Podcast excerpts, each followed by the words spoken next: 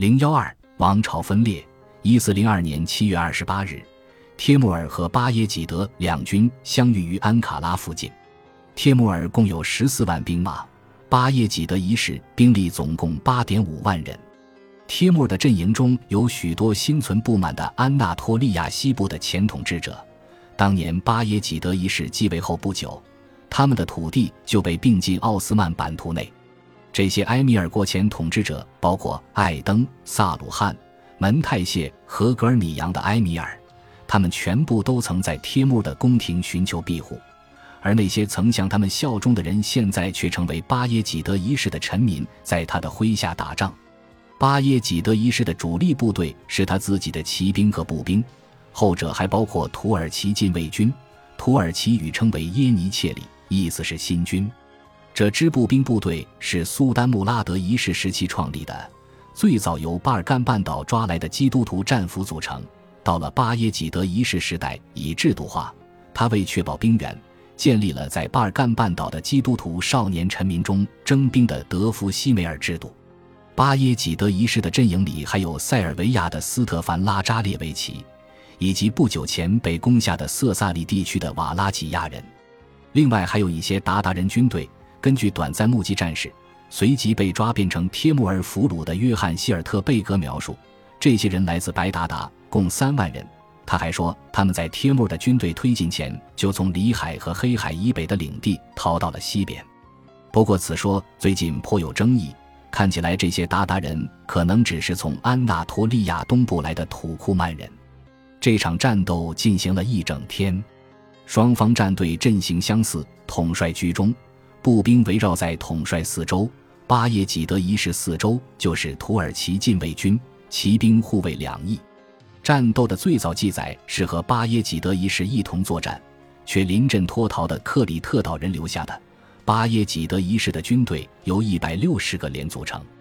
一开始，帖木儿的军队就击败了其中四个连队，这其中三个连队的指挥官分别是伟大的穆斯林领袖塔米科萨菲洛莫恰斯贝。巴耶济德一世之子和拉扎罗伯爵之子，第四个连队由巴耶济德一世亲自领军，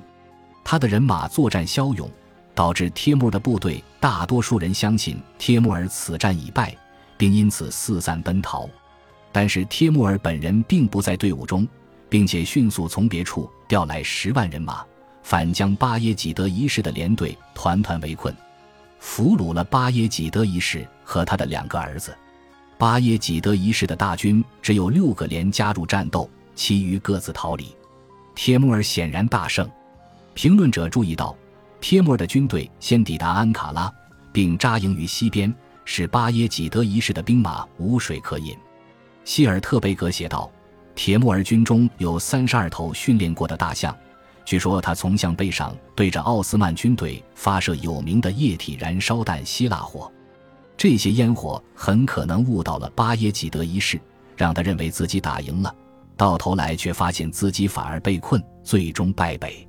然而，奥斯曼的编年史作者一致认为，巴耶济德一世战败是因为他的很多士兵擅离军队，其中包括人数众多的鞑靼人和那些安纳托利亚西部过去独立的埃米尔国的部队。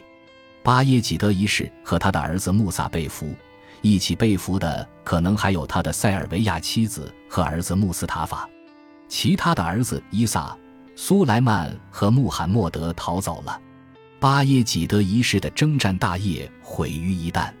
帖木儿入侵之前，巴耶济德一世的领土从多瑙河几乎可以延伸到幼发拉底河。现在，奥斯曼的领土大约退缩到一千三百八十九年他的父亲遗留给他时的大小。君士坦丁堡的八年围城也功亏一篑。帖木儿把卡拉曼、格尔米扬、艾登、萨鲁汉和门泰谢的土地归还给他们的埃米尔们，并且通过一整年的侵扰、袭击和掠夺，巩固了他对巴耶济德的其他领土的统治。当编年史家要记录巴耶济德一世在安卡拉兵败一事时，他们需要思索如何解释奥斯曼的这次灾难。十五世纪的编年史作者阿舍克帕夏扎德直指巴耶济德一世，认为他要为战败负责，并且给他冠上纵欲者的帽子。更指责他的塞尔维亚妻子总是劝他喝酒。他也批评巴耶济德一世的维吉尔钱达尔勒阿里帕夏结交宗教信仰方面十分可疑的圣者。帖木儿的大获全胜已令奥斯曼人羞愧万分，但对后代子孙而言，更令人难堪的是，才刚打了败仗，他的儿子们就开始激烈斗争，抢夺奥斯曼的统治权。安卡拉一战后，穆萨王子被俘，穆斯塔法可能也在帖木儿手上。苏莱曼。穆罕默德和伊萨就立刻采取行动，寻求盟友支持自己继承苏丹之位。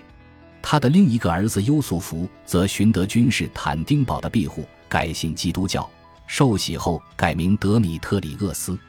接下来的二十年，内战给奥斯曼人带来了史无前例的骚乱与苦难。这次如此耻辱的失败，让曾经不可一世的统治者巴耶济德一世成了一个悲剧人物。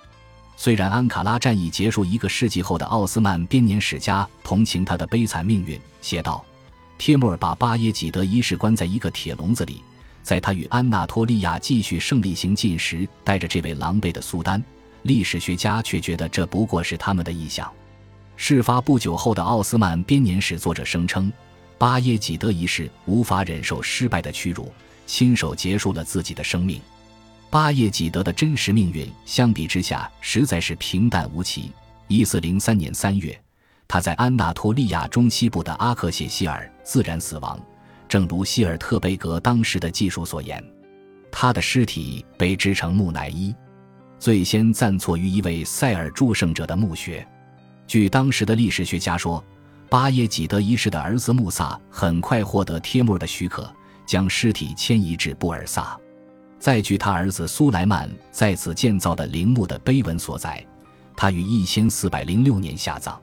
数十寒暑后，拜占庭历史学家杜卡斯记载，巴耶济德一世的坟墓后来被卡拉曼的阿拉丁的儿子破坏，骨骸亦被掘出，作为对巴耶济德一世在一千三百九十七年将他父亲处死于科尼亚的报复。苏丹巴耶济德一世的惨败后来变成西方作家。作曲家和画家热衷的主题，他们喜欢他被帖木儿抓到撒马尔罕的这段传奇故事，并在其中加入了一些角色，创造出一个东方幻想故事。这个故事至今仍保有它的魅力。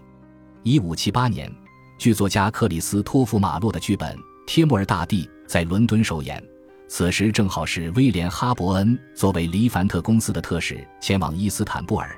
英国与奥斯曼正式展开贸易关系三年后，让马尼翁的剧本《帖木儿大帝与巴耶济德》完成于一六四八年。一七二五年，亨德尔的《帖木儿》在伦敦首演，维瓦尔第的《巴耶济德一世》则写于一七三五年。马尼翁在剧中给巴耶济德一世虚构了一个絮絮叨叨的聒噪妻子和一个女儿。亨德尔和维瓦尔第的音乐诠释不仅描写了帖木儿。巴耶济德一世及他的女儿，还穿插了一段拜占庭帝国的王子和特拉布宗帝国公主间炽烈感人的爱情故事。奥地利格拉兹市附近的埃根伯格城堡里有一系列的画作，用另一种形式演绎了这个主题。画作完成于17世纪70年代，就在强大的奥斯曼军队攻打欧洲中部的哈布斯堡王朝之前。本集播放完毕，感谢您的收听，喜欢请订阅加关注，主页有更多精彩内容。